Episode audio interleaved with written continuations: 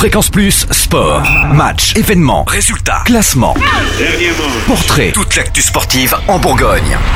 Et aujourd'hui dans Fréquence Plus Sport, on parle foot américain avec les Centurions de Chalon-sur-Saône. On accueille leur président Anthony Grivel. Bonjour Anthony. Bonjour. Alors tout d'abord félicitations puisque vous venez de décrocher votre premier titre de champion de Bourgogne après avoir battu les Fenris de Dijon sur le score de 8 à 0.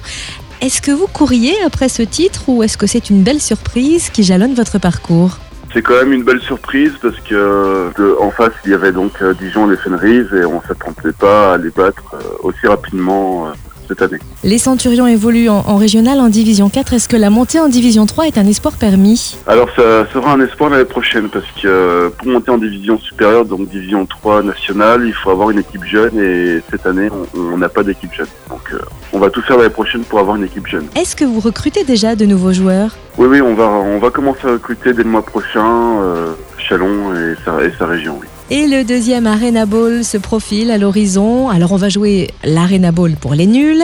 En quoi consiste ce tournoi et quel est l'enjeu pour les Centurions? Donc euh, ça va se passer le dimanche euh, 22 juin et c'est sur un terrain de handball en fait, c'est en gymnase, c'est du football américain dans un gymnase, donc euh, c'est exactement les mêmes règles que le, football américain classique, sauf que c'est un peu plus spectaculaire parce que c'est assez proche du public et sur un petit terrain et il a beaucoup d'impact.